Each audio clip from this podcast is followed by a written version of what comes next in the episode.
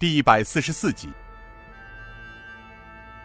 段祺坤高声念道：“奉天承运，皇帝诏曰：原晋江知府马义坤，世受皇恩，虽为一省之封疆大吏，但不思报国之心。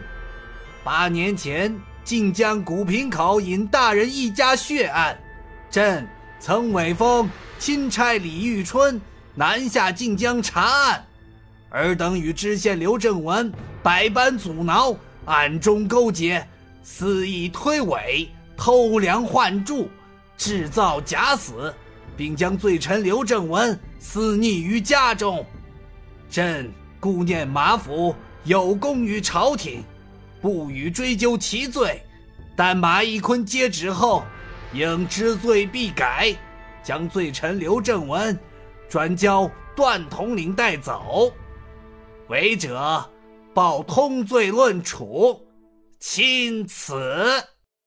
马义坤道：“草民领旨谢恩，吾皇万岁万岁万万岁！”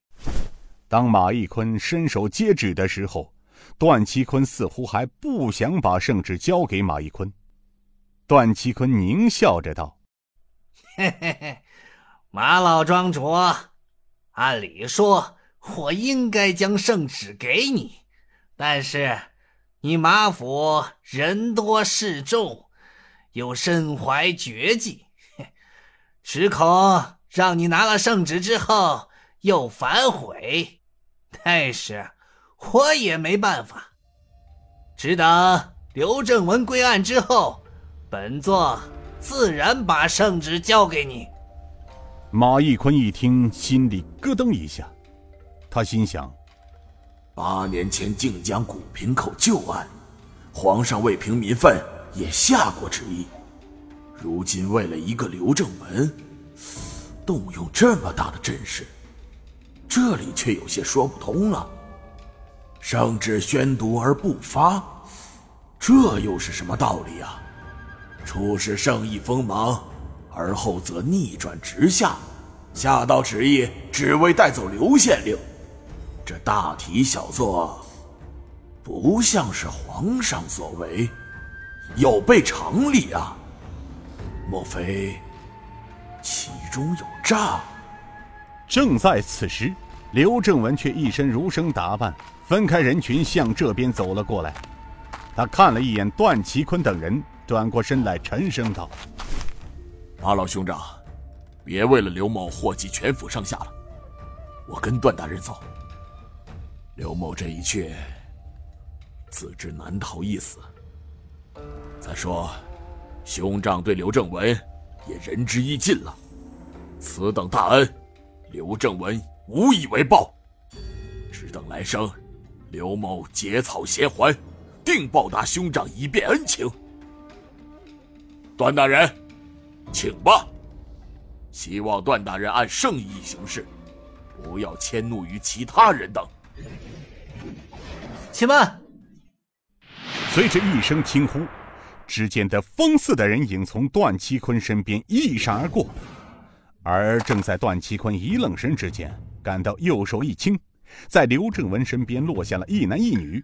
男的一身金黄裘皮大衣，头上戴一顶青纱斗笠，看不出年纪长相，看似神秘莫测。但从他全身裘皮颜色来看，来人若不是王公贵族，也是朝廷大员。因为这种裘皮的颜色，一般民间是不敢随便穿出来的。裘皮以金黄为尊贵，那是皇族才可以穿戴。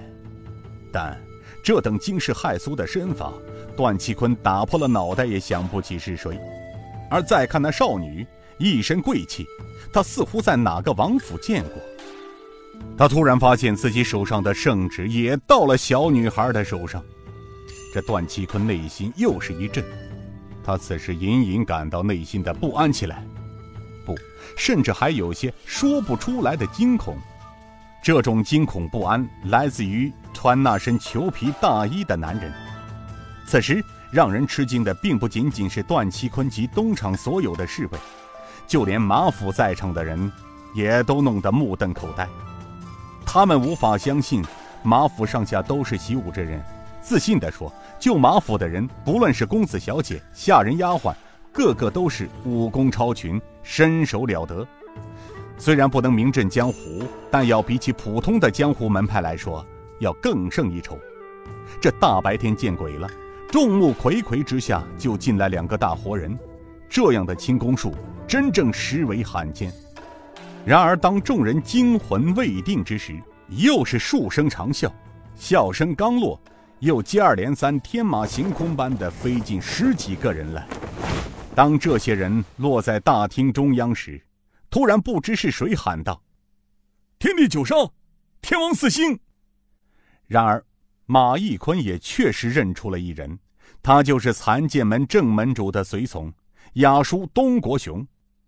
见到东国雄，马义坤开始确定，刚才悬空而至的这些人是有非敌。他内心渐安，心道：这下可好了，有了残剑门的东老在场，大概正门主也会赶来。任你东厂侍卫多厉害，若想从马府将人带走。怕比登天还难了。这个时候，忽听得那穿裘皮大衣的神秘人轻声道：“怀文，持我的令牌出去，把外面的知府和都统传进来问话。”这话音刚落，从神秘人的手中飞出一件雪白的物件，落在一名中年剑客手中。他轻声回道：“是令主。”那人持令而去。他转身刚走。神秘人转过身来，轻轻揭下头上的斗笠时，大厅里发出了一阵惊叹。他就是尹建平。